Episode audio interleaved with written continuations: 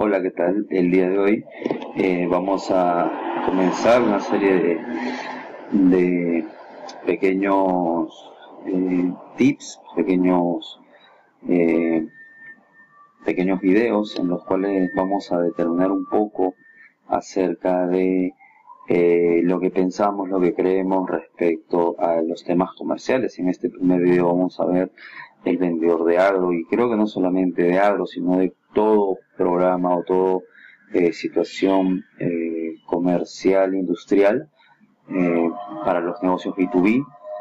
yo creo que funciona muy bien este estos esto que vamos a conversar el día de hoy.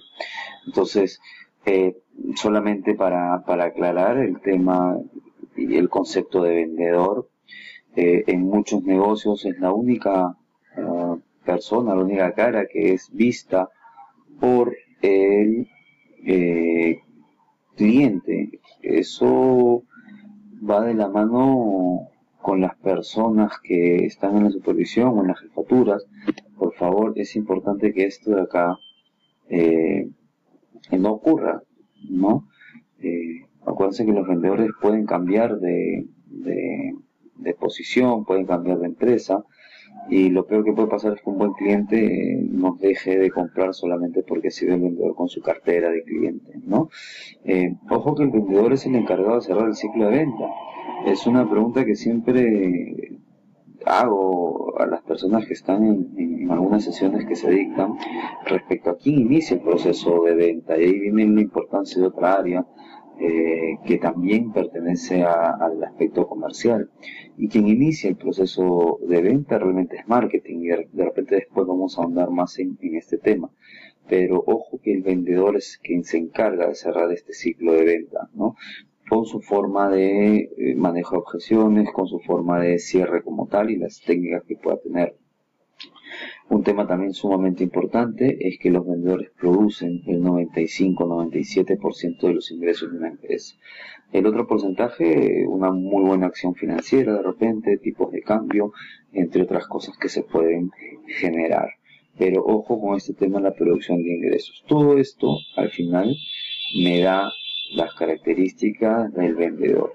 Y ojo, que este, esta alerta que siempre pongo de la competencia radica porque ¿Qué pasa si el vendedor se va eh, a la competencia? Eh, es otro tema, es otra consulta que siempre hago, ¿qué implicancia hay con que los vendedores se vayan hacia la competencia?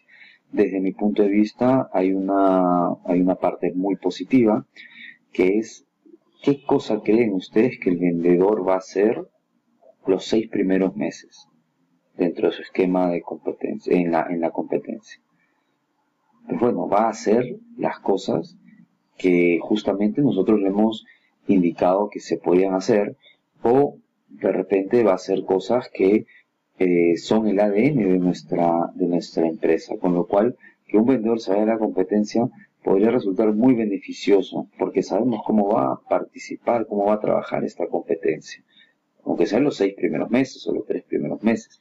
Eso es lo que se espera que, que ocurra dentro del mercado. El vendedor no va a adquirir rápidamente el, conocimiento para hacer otras actividades. Eso lo va, a, lo va a cubrir conforme vaya pasando el tiempo. ¿Ok? Entonces no, no nos alarmemos cuando los vendedores se van a la competencia. De alguna manera veamos el lado positivo ahí. Ojo que el vendedor genera valor. ¿Ok? Y las únicas formas de generar valor dentro de una organización es incrementando las ventas o reduciendo los costos de venta. Esa es la forma como rentabiliza el vendedor eh, para nuestra compañía. Entonces, ¿qué cosa es el incremento de ventas? El incremento de ventas, eh, vamos a recurrir a una matriz, que es la matriz de Ansoff, que explica un poco cómo se incrementan las ventas en un mercado determinado o en mercados determinados. Mismo producto a nuevos clientes, ¿eh? vamos a ofrecer a nuevos clientes, vamos a coberturar más el mercado. Eh, vamos a tener un nuevo producto, pero se lo vamos a ofrecer o se lo vamos a, lo vamos a comercializar con los mismos clientes, ¿ok? Eh, vamos a tener más de lo mismo a los mismos, eso quiere decir que vamos a venderle lo que tenemos en este momento a nuestros clientes, vamos a vender más volumen a los mismos clientes que estamos trabajando.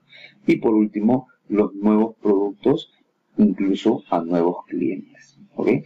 Esas son las cuatro formas, esta es parte de la matriz de Ansoff, que de repente por ahí alguno ya la ha visto, lo ha trabajado, pero es lo que nosotros eh, le planteamos acá. Y por último, está el tema de la reducción de costos, ya que viene todo el tema de la gestión como tal de una fuerza de ventas y es lo más importante respecto al tema de la gestión de la fuerza de ventas. Primero, optimizamos los procesos, que también lo vamos a ver en, un video más adelante. Optimizamos el plan comercial y muchas veces algunas empresas no tienen un plan comercial que involucra marketing y ventas. Hay que tener un plan comercial. Optimización del portafolio. Y esto yo siempre lo trato de enlazar con nuestra cartera de clientes. ¿Qué tantos clientes importantes son los que consumen nuestros productos importantes? Hacemos una matriz eh, quizás una matriz de ciclo de vida o de repente una matriz BCG y evaluamos qué productos son los que realmente están siendo rentables y qué productos lamentablemente no. Y de repente por querer impulsar todo, nuestra fuerza de venta está que eh, eh, promociona un producto que no es nada rentable. Y por último, la gestión del nivel de servicio. Lo vamos a ver en otro, en otro video, la importancia de el servicio al cliente, especialmente cuando nosotros tenemos productos en negocios B2B que son totalmente genéricos, que quien marca la diferencia va a ser el nivel de servicio. ¿Ok? Entonces, eso en un primer momento hemos visto lo que es el vendedor, hemos visto eh, un poco el tema de, algunos consejos que se le, que se le podemos dar a la gente de eh, jefes de venta o gerentes de venta y esperamos de que esta generación de valor que hace el vendedor siempre se tome en cuenta, ¿no? Comencemos a trabajar de una manera planificada en ese sentido. Ok, eso es todo por, por ahora. Eh, los invito a que nos visiten en agromarketing.pe, eh, visiten nuestro Facebook, también como Facebook agromarketing.pe, eh, nos manden un correo eh, electrónico a hola agromarketing.pe o de repente un WhatsApp totalmente directo al 966-366-441. ¿Ok? Entonces nada, los esperamos en un próximo video y muchas gracias.